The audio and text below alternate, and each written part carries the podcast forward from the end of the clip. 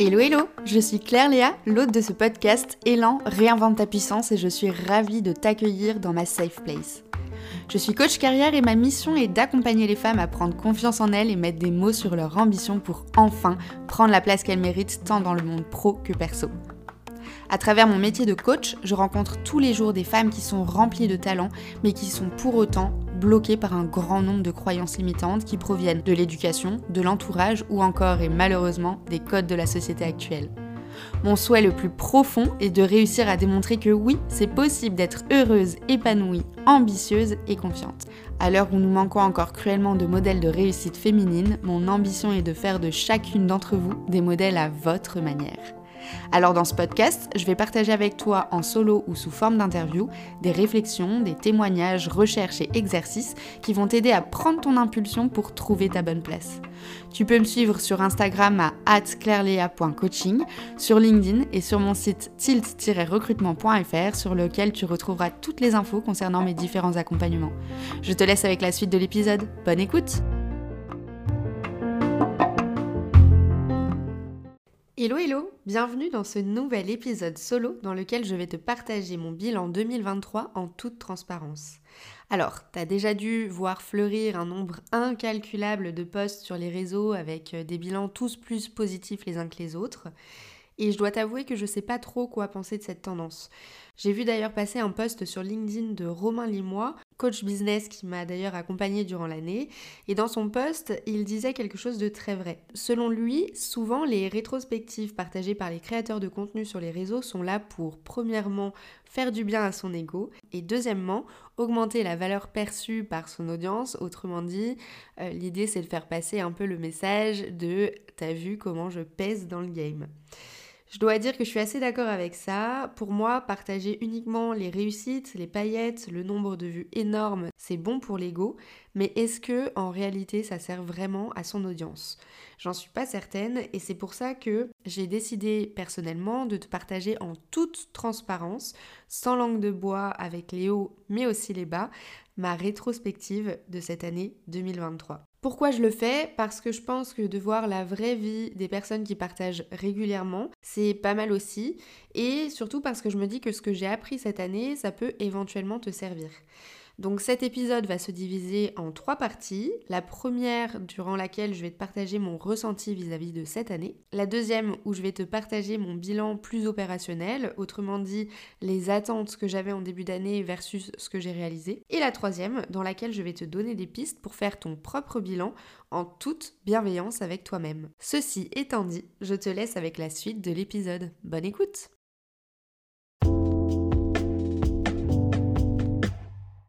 Pour commencer avec cette première partie concernant mon ressenti euh, vis-à-vis de l'année 2023, je dois dire que je suis assez mitigée. Dans un sens, je ressens beaucoup de frustration et comme un sentiment d'inachevé, mais de l'autre, j'ai quand même pas mal de reconnaissance et de gratitude pour le chemin que j'ai parcouru. Et oui, parce que l'année 2023 n'a pas été simple du tout. Pour te mettre dans le contexte, je vais t'expliquer un petit peu ce qui s'est passé. Donc en janvier 2023, je reprends une activité à plein temps après toutes les péripéties que j'ai vécues durant les premiers mois de mon fils. Si tu ne sais pas de quoi je parle, je t'invite à écouter l'épisode numéro 2 qui s'appelle Mon arrivée dans la maternité où je t'explique tout ça. En ce début d'année, je suis au taquet. Reprendre le travail me fait du bien, j'ai l'impression d'exister à nouveau et à ce moment-là, mes activités tournent autour de plusieurs casquettes. À la fois, je crée du contenu vidéo pour l'entreprise Monster à destination d'Instagram et TikTok, j'anime des ateliers carrière au sein d'une école de commerce et évidemment, j'ai mon activité de coach carrière. Je crée pas mal de contenu et j'ai de plus en plus de demandes de coaching, tout semble rouler parfaitement. Ça roule super bien, ça roule même un peu trop bien parce que j'ai la sensation de dépasser un peu la limite de vitesse jusqu'à ce que je me prenne un énorme mur. En avril 2023, je fais un burn-out. Alors, burn-out, dépression, choc post-traumatique, on l'appelle comme on veut, mais il était là et il a fait très mal. En réalité, ça faisait plusieurs mois, depuis août 2022, si je suis très honnête, que j'avais des signaux d'alerte.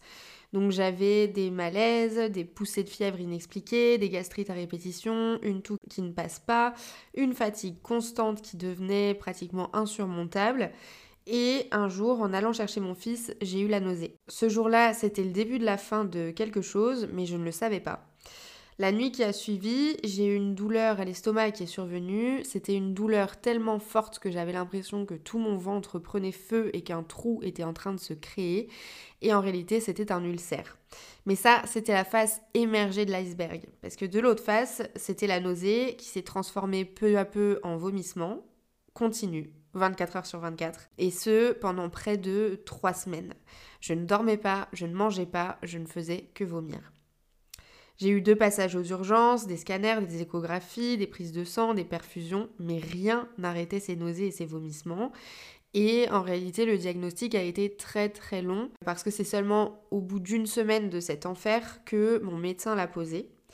Donc il m'a mis euh, sous traitement anxiolytique et antidépresseur, n'ayons pas peur des mots, et j'ai démarré une thérapie. Grâce à ça, j'ai pu remonter la pente doucement mais sûrement, j'ai compris beaucoup beaucoup de choses, j'ai traité ce qui devait être traité et surtout j'ai appris à connaître mon fonctionnement. Et depuis, j'appréhende les choses vraiment différemment. Alors je te dirais pas que c'est plus facile qu'avant, parce que ça demande un réajustement permanent, une écoute attentive de tous les signaux et surtout de savoir s'arrêter ou ralentir au bon moment. Si je suis tout à fait honnête avec toi, c'est vrai que ce point-là, il est encore difficile pour moi, savoir ralentir, ralentir mon engouement pour les projets que je mène, ralentir un petit peu mon ambition à certains moments, c'est compliqué. Je reconnais les signaux aujourd'hui, euh, mais je pousse toujours le bouchon un petit peu trop loin avant d'appuyer sur le frein. Dernièrement, par exemple, j'ai eu un signal assez fort à nouveau qui m'a fait un électrochoc. En réalité, en cette fin d'année, je me suis mis énormément de pression pour atteindre les objectifs que je me suis fixés et mon corps a dû à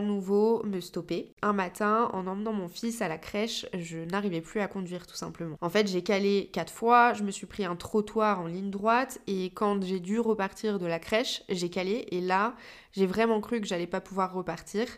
Euh, j'ai eu quelques secondes où j'ai été euh, littéralement bloquée. C'est comme si mon cerveau était complètement déconnecté de mon corps. Donc on est d'accord que c'est pas terrible. Évidemment derrière j'ai pris conscience que j'étais allée trop loin, j'ai su euh, remettre les choses dans l'ordre. Et donc pourquoi je te raconte tout ça? Parce que tous ces signaux, peut-être que toi aussi tu es en train de les ressentir. Peut-être qu'ils sont différents chez toi, mais qu'au fond de toi, tout de même, tu sais qu'il y a quelque chose qui va pas. On a beau se mettre des œillères, il y a un moment où on ne peut pas totalement se mentir à soi-même. Donc mon message à travers cette première partie, c'est vraiment de te dire qu'il ne faut pas attendre qu'il soit trop tard. Alors, je sais que tu dois certainement te dire que ton entourage a besoin de toi, que ton entreprise a besoin de toi, que tu ne peux pas t'arrêter. C'est exactement d'ailleurs ce que je me disais. Mais avec du recul et avec tout ce que j'ai vécu durant cette année, ce que je peux te dire, c'est que si tu attends que ton corps te dise vraiment stop, la pause, elle sera forcément plus douloureuse et plus longue. Alors, ce que je te propose, c'est qu'en ce début d'année, tu prennes un petit peu de temps pour toi, pour te reposer vraiment, faire le bilan de ce qui pourrait t'apporter du positif durant 2024, sans te mettre la pression, sans te mettre des objectifs, mais juste des intentions concernant ton bien-être, ta santé mentale et ton épanouissement. Et d'ailleurs, peut-être qu'une des pistes, ça pourrait d'aller voir quelqu'un pour échanger et d'entamer une thérapie, on a souvent tendance à mettre de côté, à se dire qu'il y a des problèmes plus graves que les nôtres, ou à penser que c'est pour les autres. Mais en réalité, je pense qu'on aurait tous besoin à un moment ou un autre dans notre vie d'entamer une thérapie, ne serait-ce que pour repartir à un moment donné sur des bases saines, solides et sereines.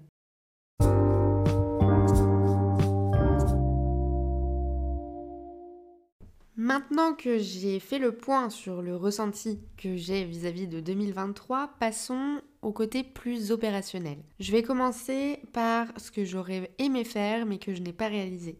Début janvier, j'aurais aimé que durant l'année, je crée un événement physique sur plusieurs jours et j'avais prévu de le créer en octobre, un événement qui regroupe des femmes sur les sujets que je traite je ne l'ai pas fait. La deuxième chose, c'est que j'aurais aimé créer plusieurs formations accessibles financièrement pour toi et les autres auditrices qui m'écoutent. Je ne l'ai pas fait non plus. Quand j'ai noté ces deux points sur une feuille, je me suis en premier lieu un peu flagellée. Je me suis dit que je m'étais pas donné les moyens, que j'avais pas assez travaillé. Mais en fait, quand je prends du recul, en réalité, si j'ai pas mis cet événement en place et ces formations en place, c'est que ce n'était tout simplement pas le bon moment. Au moment où j'avais ces objectifs-là, j'étais en pleine reconstruction personnelle et il m'était tout bonnement impossible de me lancer dans ces projets. L'autre réalité, c'est qu'en fait, à ces moments-là, je me suis aussi lancée dans d'autres projets. À ce moment-là, en fait, j'étais très occupée avec euh, d'autres projets et c'est ce que je vais t'expliquer dans la partie qui suit. Depuis longtemps, je voulais créer un podcast, c'est chose faite. Jusqu'ici, 5 épisodes ont été publiés. J'ai aussi enregistré en avance 5 interviews de femmes ultra inspirantes que j'ai déjà hâte d'être partagées. Je voulais aussi créer une newsletter, c'est fait. Donc c'est aujourd'hui 20 emails qui sont partis depuis le lancement. Ma newsletter s'appelle Impulsion. Elle part tous les lundis à 20h dans ta boîte mail. Et donc si ça t'intéresse, le lien est en description de l'épisode pour t'inscrire. Je voulais aussi créer une safe place, un groupe de parole où les femmes peuvent échanger librement concernant leurs avancées, leurs questionnements, leurs situations. Et ça aussi, c'est fait. J'ai créé un groupe de parole Impulsion sur WhatsApp qui regroupe aujourd'hui 13 membres pour qui j'organise, quand nos agendas le permettent, des visios collectives autour de sujets qui sont soit liés à la thématique de la newsletter de la semaine, soit à leurs actualités. Autre chose, en début d'année, je savais déjà que je souhaitais créer du contenu et surtout un accompagnement dédié à 100% aux femmes, mais à l'époque, je n'osais pas me positionner clairement. Finalement, c'est depuis septembre que je me suis affirmée et je dois dire que je ne regrette absolument pas ce choix.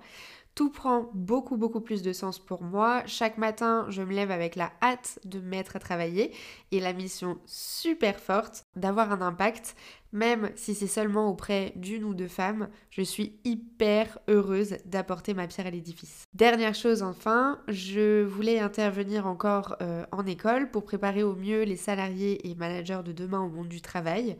Et ça aussi, c'est chose faite. En plus des ateliers carrière que j'ai animés pendant la première partie de l'année dans une école, je suis intervenue dans une autre école auprès de BTS, Bachelor, Master sur des sujets hyper variés comme la connaissance de soi, la gestion de carrière, le personal branding, le management, la PNL ou encore la stratégie marketing. Finalement, quand j'ai préparé cet épisode, mon ressenti a évolué parce que tu as vu que au départ de l'épisode, dans la première partie, j'avais tendance à te dire que j'avais pas réalisé assez de choses et donc c'est pour ça que je ressentais un peu un sentiment d'inachevé ou une frustration. Mais en fait, lorsqu'on creuse, euh, je me rends compte que j'ai réalisé plein de choses et ce malgré les difficultés rencontrées durant l'année. Mais alors pourquoi l'humain regarde toujours le verre à moitié vide? Enfin l'humain. J'ai la sensation quand même que cet automatisme est très français et je trouve qu'on est quand même pas très tendre avec soi-même.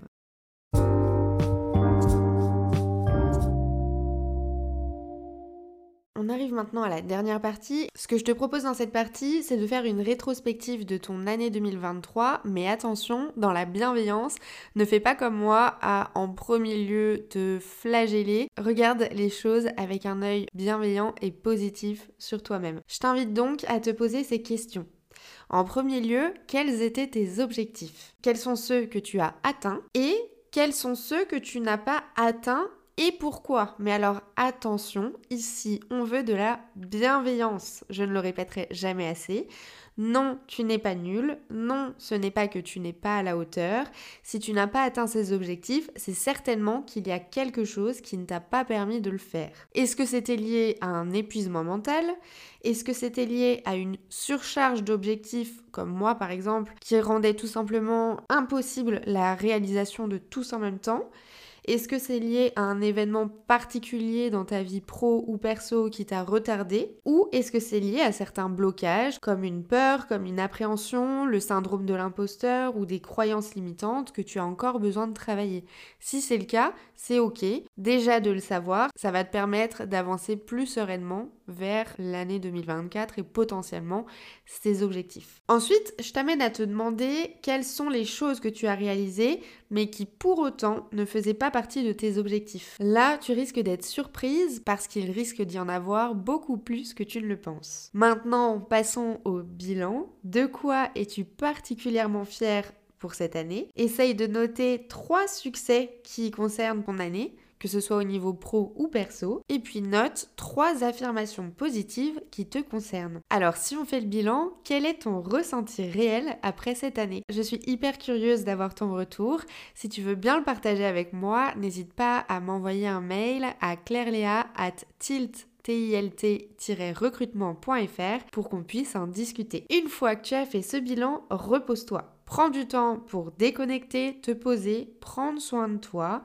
Tu verras seulement dans un second temps comment tu peux appréhender ton année 2024 parce que oui, pour te lancer dans cette nouvelle aventure qui est cette nouvelle année 2024, il faut que tu sois en forme. C'est tout pour aujourd'hui. J'espère que cet épisode t'a plu. Si c'est le cas, n'hésite pas à me le dire en commentaire et à mettre 5 étoiles au podcast. Si tu peux, partage au maximum autour de toi ce podcast pour me donner de la force et donner de la visibilité aux femmes que j'interviewe. Et je te dis à la prochaine pour un nouvel épisode sous le signe de l'inspiration féminine.